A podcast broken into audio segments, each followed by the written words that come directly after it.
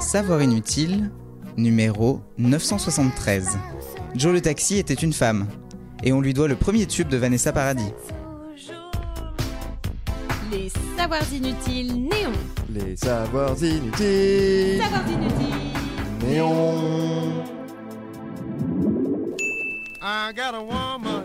Il ne va pas partout et ne marche pas au soda.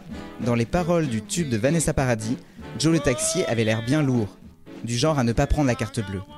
Et pourtant, il fonce. Mais alors qui est-il? Qui est-elle plutôt? Parce que oui, Joe était une femme. Maria José Leao dos Santos est arrivée du Portugal dans les années 70. Elle rejoint sa sœur dans les Yvelines et apprend le français en gardant des enfants.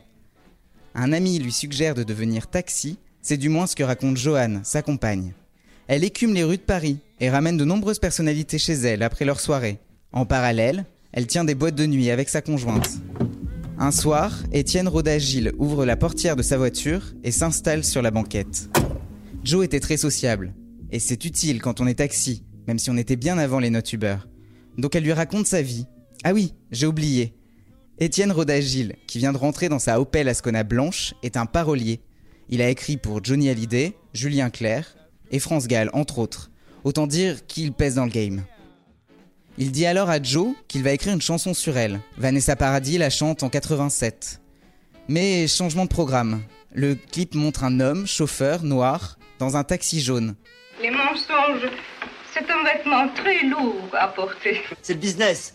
Peut-être qu'une femme taxi, ça n'était pas assez crédible à l'époque. Et Maria Rosset n'a pas vraiment apprécié. Elle a servi de source d'inspiration sans jamais être mentionnée. Je vais lui demander une compensation en lui proposant de faire un don de 10 000 euros à une association, disait-elle. Malheureusement, cela n'aura pas lieu. Elle décède d'un cancer en mars 2019. Elle a 64 ans.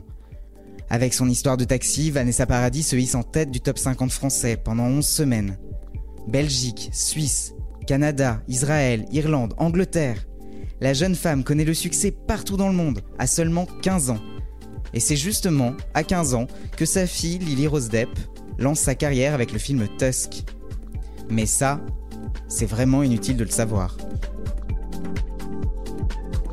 Si ce podcast vous a plu, abonnez-vous, likez, commentez. Les Savoirs Inutiles Néon, c'est aussi une appli et un compte Insta. Et Néon, c'est sur neonmac.fr et tous les deux mois en kiosque.